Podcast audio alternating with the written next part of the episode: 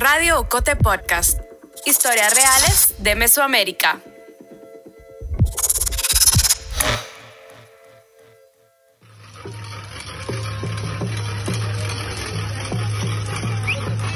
En octubre de 2022, unas 100 personas llegaron a manifestar a Ciudad de Guatemala. No fue una acción usual.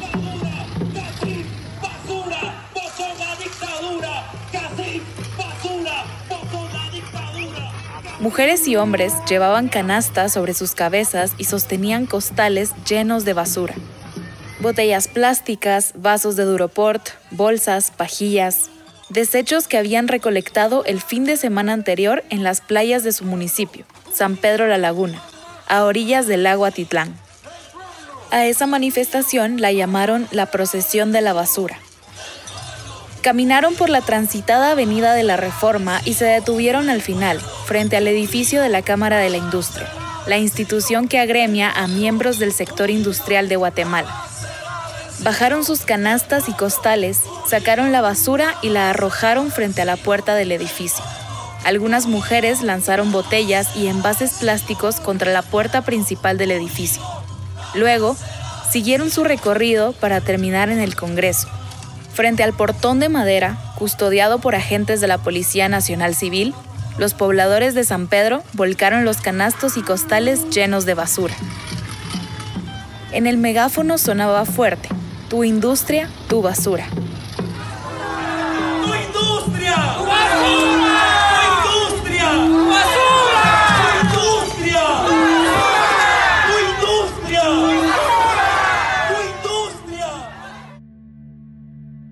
Sí, la acción provocó conversaciones en redes sociales sobre quiénes son los responsables de la contaminación y quiénes deberían hacerse cargo. Pero, ¿qué llevó a los pobladores de San Pedro a recolectar la basura y llevarla a 175 kilómetros a Ciudad de Guatemala? Soy María Olga Domínguez Ogaldes, periodista de Ocote, y en este episodio de Radio Ocote Podcast te contaré qué fue lo que originó esta protesta de los pobladores de San Pedro La Laguna y cómo tratan de evitar, a contracorriente, que el lago Atitlán se siga contaminando.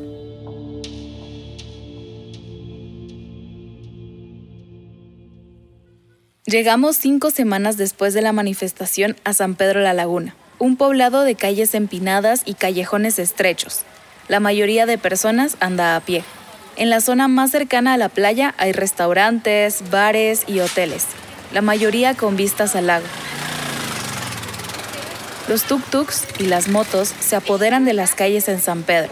Son medios de transporte alternativos para desplazarse con más rapidez dentro del municipio. Cerca del embarcadero, que es donde se toman las lanchas para otros poblados aledaños al lago, hay bullicio y vendedores ambulantes de artesanías. Las paredes de San Pedro están repletas de coloridos murales de artistas locales. Uno de los elementos más retratados son los colibrís y la palabra tsunun. En su tujil, el idioma de este territorio, tsunun significa colibrí o colibrí de agua. Me encuentro en el Parque Central con Nancy González, Nancy es una mujer maya sutujil. Tiene 33 años y es coordinadora del colectivo Comunidad Sununya, una organización que se dedica al cuidado del medio ambiente en los cuatro cantones del municipio de San Pedro La Laguna. El colectivo coordinó, junto a Mujeres de San Pedro, la procesión de la basura el 24 de octubre del 2022. Nos empezamos a juntar o a, reunir alrededor del tema del lago agua. Eh, porque en el 2017 eh, se inició con una campaña de socialización de un proyecto denominado Mega Recolector, en el que las intenciones de una asociación privada denominada Amigos del Lago era eh, lograr el trasvase de las aguas del lago. entonces esto nos empezó a alertar a nosotros el megacolector del que habla Nancy es un proyecto que pretendía llevar las aguas residuales, o aguas grises, fuera del lago. Según un artículo de Plaza Pública, este proyecto se pensó como una red de tubería subacuática. Los tubos recolectarían las aguas grises de cada poblado y las trasladarían a San Lucas Tolimán, al extremo sur del lago. Según el proyecto, esas aguas se desviarían hacia la boca costa para tratarlas. El proyecto sería costoso. Sin embargo, podría autosostenerse con subproductos como energía de hidroeléctricas, venta de gas metano y venta de las aguas tratadas para riego de plantaciones. Así lo explicó a Plaza Pública en el 2020 José Toriello, el presidente de la asociación que presentó el proyecto, Amigos del Lago. Prensa comunitaria también abordó el tema. En un reportaje señalaba que era la comercialización de energía, gas y agua la que preocupaba a los pobladores de la cuenca del lago. Otra de las alertas era que el proyecto era impulsado por la Asociación Amigos del Lago Atitlán, una organización fundada en 1990 por personas que vivían en chalets alrededor del lago, pero las comunidades que viven ahí no eran tomadas en cuenta. Pobladores de los municipios alrededor del lago comenzaron a analizar este proyecto y mostraron su desacuerdo cuando nosotros nos dimos cuenta eh, los intereses eh, mercantilistas detrás de este proyecto, eh, nos dimos cuenta que no, no era bueno ni para la vida del lago, ni para la vida de, todos los pobladores, ¿verdad? Que vivimos en, en la cuenca del lago. este proyecto busca la mercantilización de los servicios de agua y saneamiento. A raíz de eso, nosotros interpusimos una acción de amparo en la Corte de Constitucionalidad porque en ningún momento eh, se nos había consultado como población indígena. La procesión de la basura ha sido una de las acciones más visibles del colectivo Tsununya, pero los pobladores en San Pedro la Laguna llevan años trabajando para reducir la contaminación en la comunidad y en el lago. Nancy recuerda que desde pequeña le enseñaron a cuidar del lago, sin embargo, fue en el 2009, con la aparición de la cianobacteria, que la alerta se encendió y la población supo que debía hacer algo más. Las cianobacterias o algas verde-azules son organismos que están presentes en los lagos, mares y ríos. La Organización Mundial de la Salud explica que existen algunas especies que liberan toxinas y pueden llegar a ser un problema para la salud y el ambiente. Pero eh, cuando se empezó a investigar, el, problema del lago era bastante complejo, era ecosistémico. También pasaba por, el tema de, la democracia, porque pasaba por eh, tema de tomas de decisiones, pasaba por, por cuestiones políticas. Tenemos que pensar en algo. El lago Atitlán es una fuente de recursos para las poblaciones de la ribera. Viven de la pesca, del turismo y se abastecen del agua para la agricultura y para el consumo. Pero, para la población indígena de San Pedro y de los municipios, el lago es mucho más. Josué Chabajay, sociólogo y miembro del colectivo Comunidad Sununya, lo explica. Es bien interesante eso cuando uno se pone a pensar de que el lago y los volcanes pues tienen todo un misticismo alrededor y me encanta cuando el autor dice al juntarse es cuando se genera la vida, se generan los peces, se generan los patos, se generan eh, los cangrejos, se generan todas las especies que de él dependen. Y lo mismo pasa con nosotros. Lo mismo pasa porque el lago te genera unos vínculos, te genera una identidad y una estrechez de relación con, con el lago. El lago para mí y para la vida de la comunidad es sumamente importante. De él dependemos. No tengo duda de que nuestros pueblos incluso se organizaron alrededor del lago. Nuestro sistema de, de organización comunitaria en sus orígenes fue alrededor del lago. De ahí, del valor económico, ambiental y social que le da la comunidad al lago, es que surge la necesidad de protegerlo. En el 2016, la Municipalidad de San Pedro la Laguna tomó una decisión, prohibir el plástico de un solo uso y el poliestireno expandido, conocido en Guatemala como Duroport. Luego de charlas sobre educación ambiental en escuelas y campañas locales sobre la cantidad de plástico que llegaba a las orillas del lago, organizaciones, colectivos, representantes de los consejos comunitarios decidieron que lo mejor era eliminar este material del consumo diario. El Acuerdo Municipal 111-2016 colocó a San Pedro la Laguna como el primer municipio de Guatemala libre de este tipo de plásticos. Esta medida fue aplaudida por ambientalistas, pero también cuestionada, especialmente por empresarios que producen y exportan plástico. En un artículo publicado por Soy 502 en enero de 2017, el entonces presidente de la Comisión de Plásticos de la Asociación Guatemalteca de Exportadores, Luis Urrutia, expresó su desacuerdo con la iniciativa del municipio. Comentó que esta no era la mejor solución y que se debía tomar una vía de educación en temas de manejo de residuos. Entonces, la Cámara de la Industria presentó un recurso de inconstitucionalidad contra este acuerdo, pero la Corte lo rechazó hasta ahora, el acuerdo que prohíbe el plástico y elementos de Duroport sigue vigente. Cuando el acuerdo se puso en marcha, los comercios encontraron soluciones diferentes para no usar Duroport o bolsas plásticas. Las carnicerías envolvían sus productos en hojas de plátano, las tortillerías en papel y los restaurantes ya no ofrecían pajillas. Pero sostener la iniciativa ha sido difícil. Al llegar la pandemia, el uso del plástico incrementó los negocios retomaron las bolsas y platos desechables, especialmente para hacer entregas a domicilio. Ahora que las medidas sanitarias cambiaron, Nancy y Josué explican que la población ha ido retomando lentamente el no usar plástico. Te cuento más de esto después de la pausa.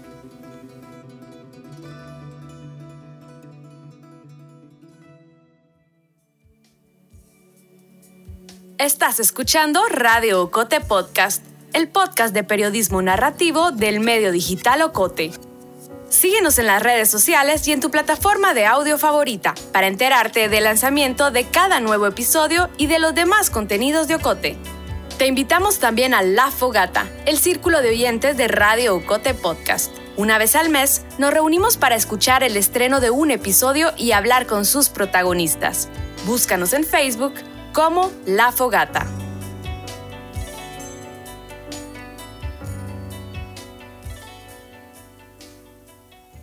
Además de la eliminación del plástico de un solo uso, los pobladores en San Pedro clasifican y separan su basura.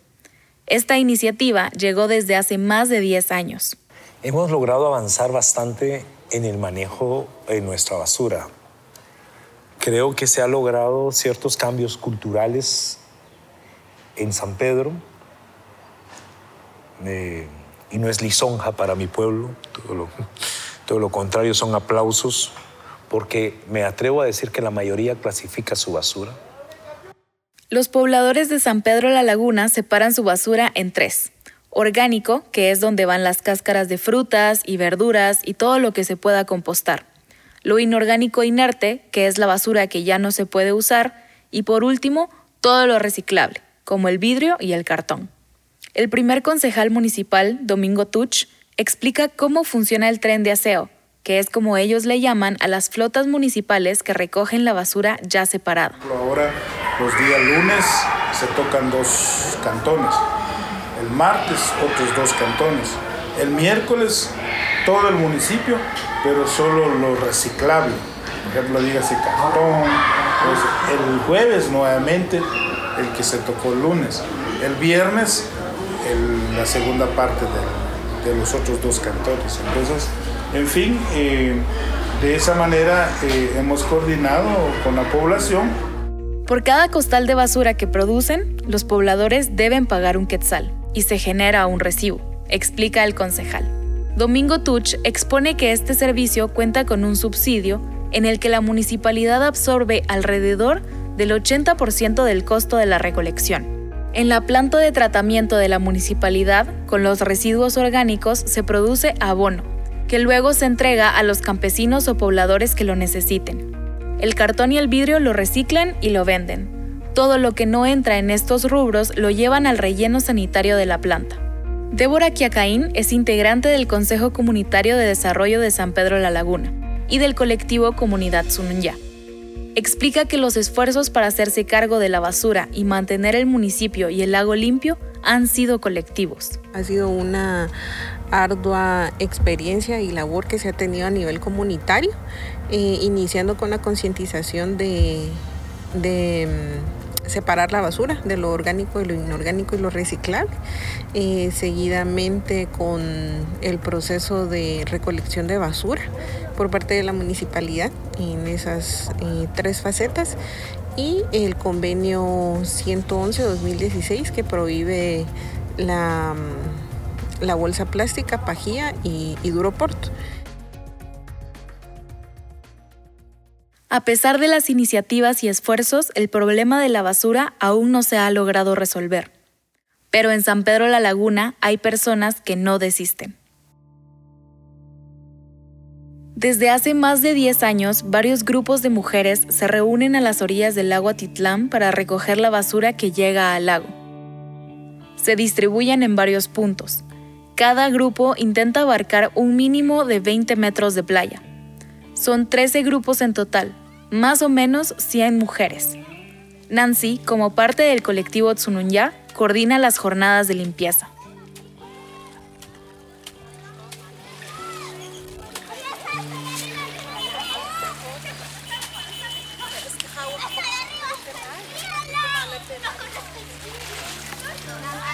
Son las 2 de la tarde de un sábado. Se reúnen en la hora en el que el sol es menos fuerte. Hay ocho mujeres, un hombre, dos niños y dos niñas. Los niños están sentados en un cayuco a unos cuantos metros de la orilla. Ellos son los encargados de sacar las algas que hacen que el agua tome un color verdoso y que son alimento para la cianobacteria. Eh, mi nombre es eh, Conchita Batzín, soy de aquí de San Pedro de la Laguna. Buenas tardes, mi nombre es Jenny González, tengo 32 años, soy originaria de San Pedro de la Laguna. Eh, mi nombre es Juana Delgado Juárez y tengo 27 años. Petrona Chabajay, tengo 15 años. Eh, estoy muy orgullosa de limpiar el agua Titlán. Conchita, Jenny, Juana y Petrona son algunas de las mujeres que se reúnen a limpiar el lago. Hoy, a finales de noviembre de 2022, se juntaron para otra jornada de limpieza. Se agachan para recoger tapitas de botellas, bolsas, restos de plástico, botes de agroquímicos. Esto puede llegar a ser peligroso, ya que no todas cuentan con un equipo como guantes para recoger este tipo de desechos. No es tarea fácil. En la orilla las mujeres tiran con fuerza una especie de gancho. Cuando logran sacar las algas, las cortan con un machete y las colocan en costales. El grupo recoge tapitas, bolsas y botellas plásticas. En los pocos metros que han limpiado, lo que más se ha encontrado son pajillas, cubiertos plásticos y envases. Es mucha basura. Y ante esto, ellas mismas deciden limpiar y autogestionar las jornadas de limpieza. Todo lo que recogen lo colocan en costales que luego la municipalidad recoge. Deura Kikiaín, a quien escuchaste antes, nos cuenta más. Son 13 eh, comités de mujeres organizadas eh, que tienen como esta resistencia de manera pacífica, la llamo yo, en cuanto a, sacar esa basura, sacar esos plásticos y que no se conviertan en microplásticos a la hora de, degradarse dentro del agua y evitar este, la contaminación.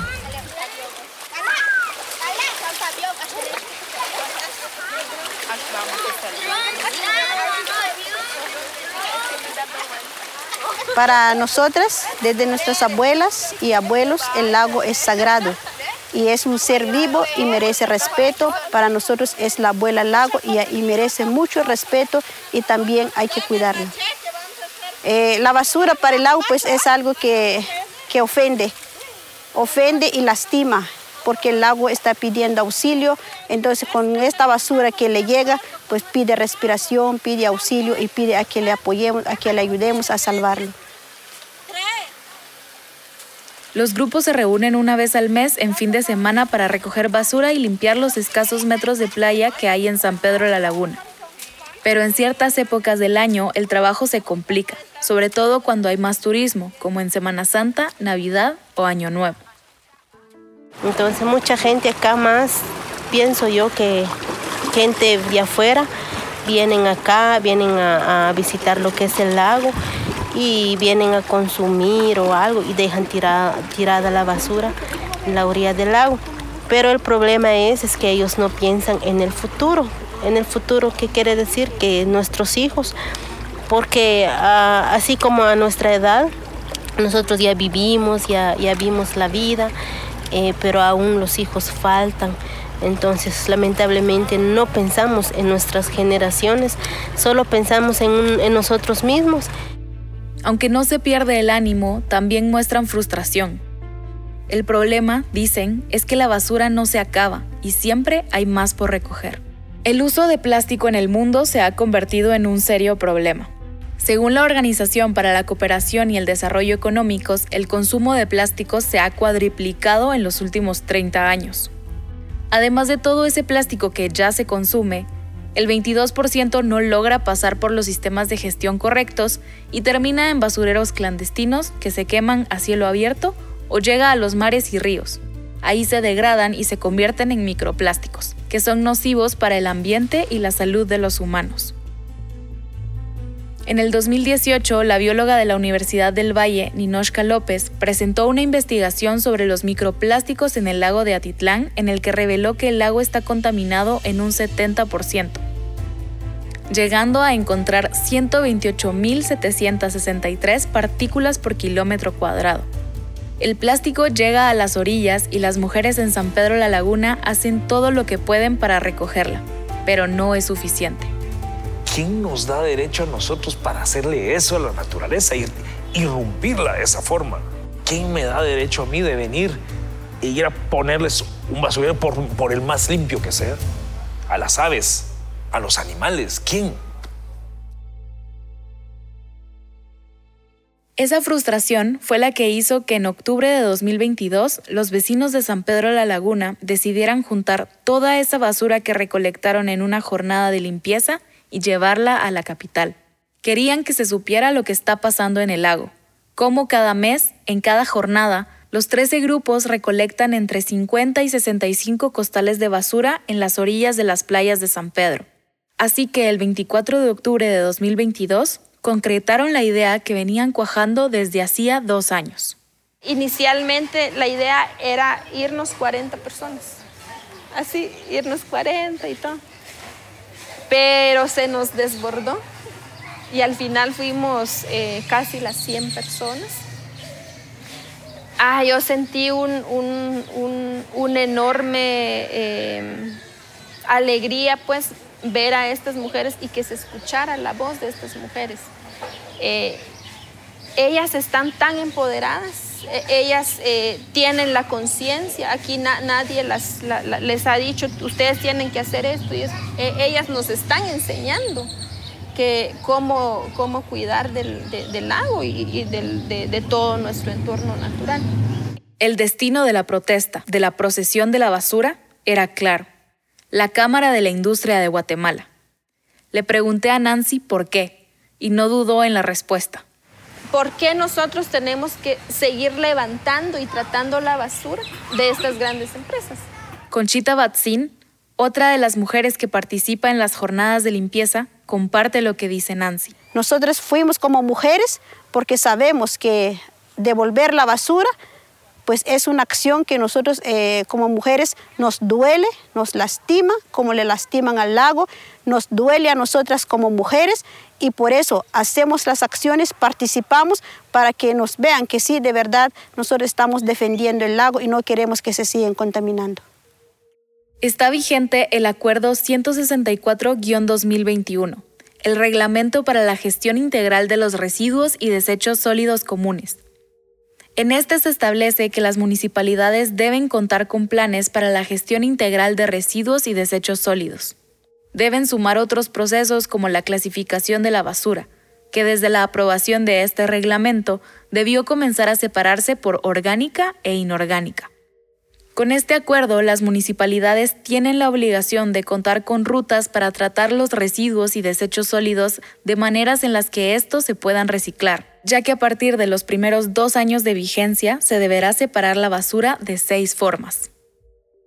Estefanía Dagintent, ingeniera ambiental, explica que la gestión de residuos y desechos normalmente se piensa desde la recolección de basura y dónde se coloca, pero no solo es eso. También menciona que las normativas tienden a ser muy escuetas y considera que el mayor problema es el apoyo técnico para formular planes que funcionen ya que no se trata solo de, como se nos ha dicho desde siempre, tirar la basura en su lugar. Ir más allá puede implicar responsabilizar a quienes forman parte de estas cadenas de consumo. Ir más allá también puede implicar responsabilizar a quienes forman parte de estas cadenas de consumo y desecho, a quienes producen. Hasta ahora no existe una ley que regule, prohíba o agregue un impuesto a los productores de plástico. En 2005, en el Congreso se presentó una iniciativa que disponía a aprobar la ley del impuesto a los productos plásticos, pero luego de unos meses recibió un dictamen desfavorable.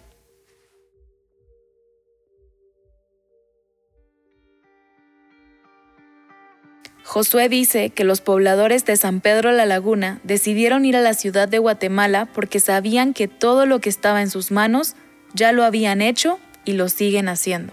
Claro que está bueno lo que estamos haciendo, pero hay que ir más allá. Y es ahí donde creo de que, no creo, estoy convencido de que las empresas tienen una gran responsabilidad, que se las endosan muy bien a su consumidor, porque dicen, esa es responsabilidad del consumidor ¿Y la responsabilidad de la empresa dónde está? Y no la estamos pidiendo por generosidad. No, aquí no debe haber. Aquí la estamos exigiendo porque es obligación también de ellos hacerse de responsable del ciclo de su producto. Solicitamos una entrevista con la Gremial de Plásticos y la Comisión de Plásticos de la AGEXPORT, pero al cierre de este episodio no nos habían dado respuesta. Llegamos al final de este episodio pero nuestra cobertura continúa. Una de las líneas de investigación periodística de Ocote es el ambiente. Te invitamos a visitar nuestra sección Ocote Verde, a suscribirte a nuestro newsletter y a seguirnos en redes sociales. Nos encuentras como Agencia Ocote GT. El guion y las entrevistas de este episodio los hice yo, María Olga Domínguez Ogaldes. La edición es de Alejandra Gutiérrez. Isaac Hernández realizó el montaje y la producción sonora y musical con la ayuda de José Manuel Lemus. La música original utilizada en este episodio es de Lucas Apiola y Aviram Spice. El material audiovisual que acompaña a este episodio es de Carlos Alonso. Puedes ver la fotogalería y el video en agenciaocote.com. Ishmucaneus es la gestora de comunidad de Ocote y Maggie Medina la coordinadora institucional. La voz institucional de Radio Ocote Podcast es de Lucía Reynoso Flores. Julio Serrano Echeverría es el coordinador creativo. Alejandra Gutiérrez Valdizán es la directora general y editorial de Ocote.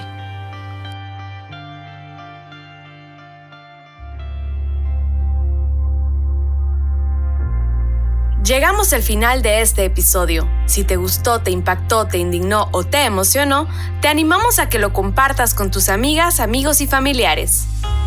Sigue nuestro canal en tu plataforma de audio favorita para que te notifique cuando estrenemos un episodio. También puedes suscribirte al correo de Ocote para recibir semanalmente nuestro newsletter. Experimenta nuestra página web agenciaocote.com para otras historias en otros formatos.